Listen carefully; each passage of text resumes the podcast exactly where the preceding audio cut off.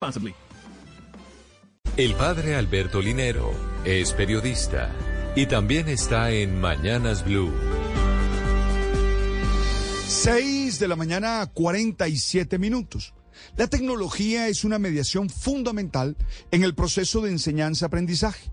Su presencia implica algunos cambios en las lógicas y rutinas en las que éste se desarrolla en las aulas. Las pantallas son hoy el lugar en el que se conocen, interactúan, se divierten y se relacionan los alumnos, por lo cual no pueden estar fuera de la cotidianidad del aula. ¿Cómo usarla? ¿Su uso es igual al de un tablero o de un marcador? ¿Su presencia hace que haya énfasis distintos? ¿Cuándo debe comenzar su presencia en la formación de los niños? ¿Puede desplazar los libros y los textos físicos? Estas son preguntas necesarias para entender el rol de la tecnología en el hecho educativo. En este sentido, me llamó la atención una noticia que leí ayer. Las escuelas suecas dan, dan marcha atrás en el uso de pantallas y vuelven a los libros de texto.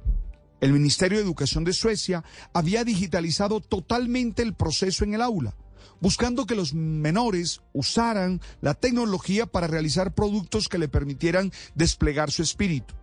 Pero se encontraron con que este uso sin límite de la tecnología en el proceso de formación desde la primaria ocasiona algunos problemas, como el no aprender a escribir a mano y sus dificultades para leer lo que se escribe a mano, y también tienden a perder la fascinación necesaria para el aprendizaje porque siempre quieren lo que no pueden tener.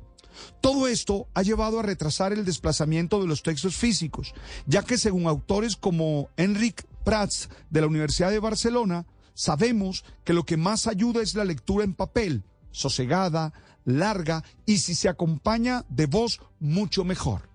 Es interesante ir encontrando el momento de la tecnología.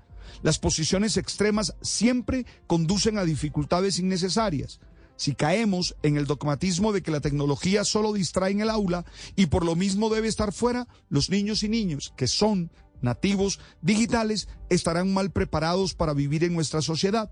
Pero si nos vamos al otro extremo y negamos totalmente y decimos, no, hay que ponerlos en cualquier instante, no importa el proceso de maduración en el que estén sus situaciones cerebrales, entonces los impreparamos también para la vida hay que pensar constantemente nuestra relación con la máquina.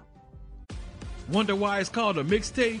Because it's a mix of history and ambition, just like Remy Martin.